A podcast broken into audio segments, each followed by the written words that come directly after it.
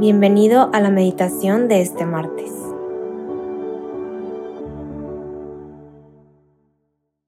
En el nombre del Padre, del Hijo y del Espíritu Santo.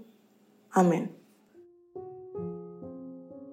Padre lleno de misericordia, yo sé que tú me amas mucho, que estás presente en todo lugar, que estás aquí dentro de mí, viendo mis más ocultos pensamientos y sentimientos te pido tu gracia para hacer este rato de oración. Ábreme en tu presencia para conocerte. Revélame quién soy y qué quieres de mí, para amarte siempre y hacerte conocer y amar por todos. Haz que como Santa Teresa de Jesús y San Enrique Oso me comprometa contigo en la construcción de tu reino. Amén. Ven Espíritu Santo, llena los corazones de tus fieles y enciende en ellos el fuego de tu amor. Envía, Señor, tu Espíritu Creador y se renovará la faz de la tierra. Oh Dios, que has iluminado los corazones de tus hijos con la luz del Espíritu Santo, haznos dóciles a sus inspiraciones, para gustar siempre el bien y gozar de su consuelo.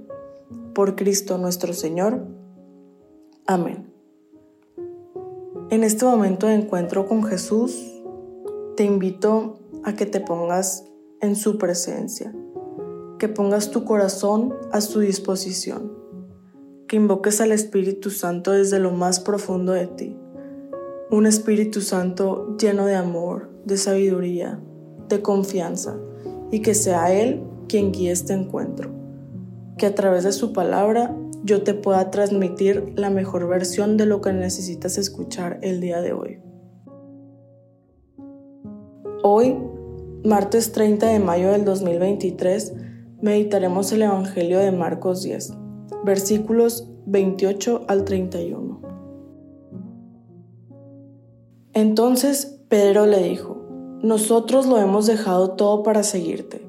Y Jesús contestó, En verdad les digo, ninguno que haya dejado casa, hermanos, hermanas, madre, padre, hijos o campos por mi causa y por el Evangelio, quedará sin recompensa pues aún con persecuciones recibirás cien veces más en la presente vida en casas, hermanos, hermanas, hijos y campos, y en el mundo venidero la vida eterna.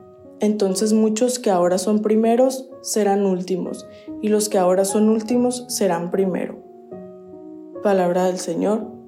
Gloria a ti, Señor Jesús.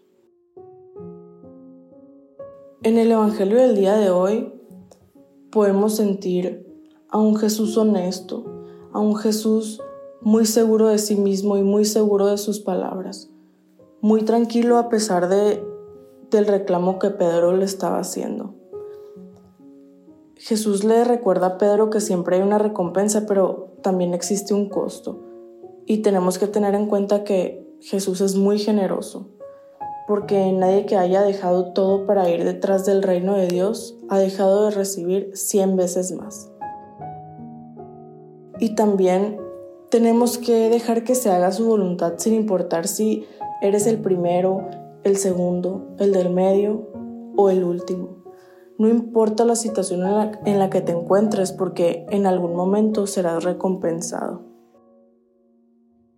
Jesús considera estas persecuciones y dificultades como un símbolo de enseñanza y de crecimiento para Él y para los suyos, obviamente. Y y si todos sabemos aceptar estas dificultades, estamos ganando madurez, responsabilidad, humildad, porque todo sacrificio nos asemeja a aquel que hizo Jesús en la cruz. Y cuando hablo de sacrificios, no nomás me refiero a dejar de hacer algo por un tiempo determinado. Es con qué intención lo haces, qué importancia le pones en tu vida. Porque dejar algo nunca es sencillo. Y, me refiero a, una amistad, una relación, un trabajo, un familiar. Pero si, si esto no te está sumando, entonces ¿qué caso tiene que lo, que lo sigas teniendo en tu vida? Hay veces que duele, pero a la larga te aseguro que, que cura aquello que dolía.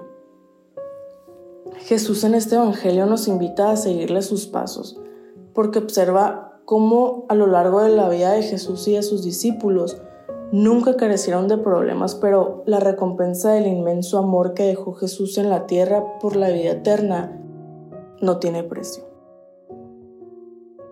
El camino hacia Dios es exigente y se necesita de mucha lealtad y nada de lo que podemos perder en este mundo terrenal se compara con lo que podemos recibir a cambio.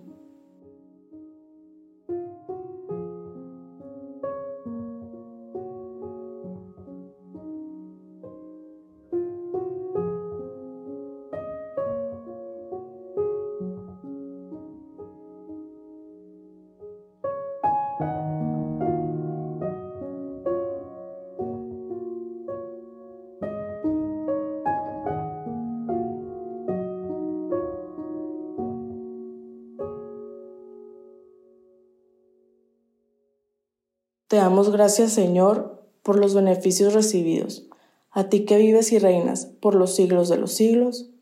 Amén. Cristo Rey nuestro, venga tu reino. María, Reina de los Apóstoles, enséñanos a orar. En el nombre del Padre, del Hijo y del Espíritu Santo. Amén.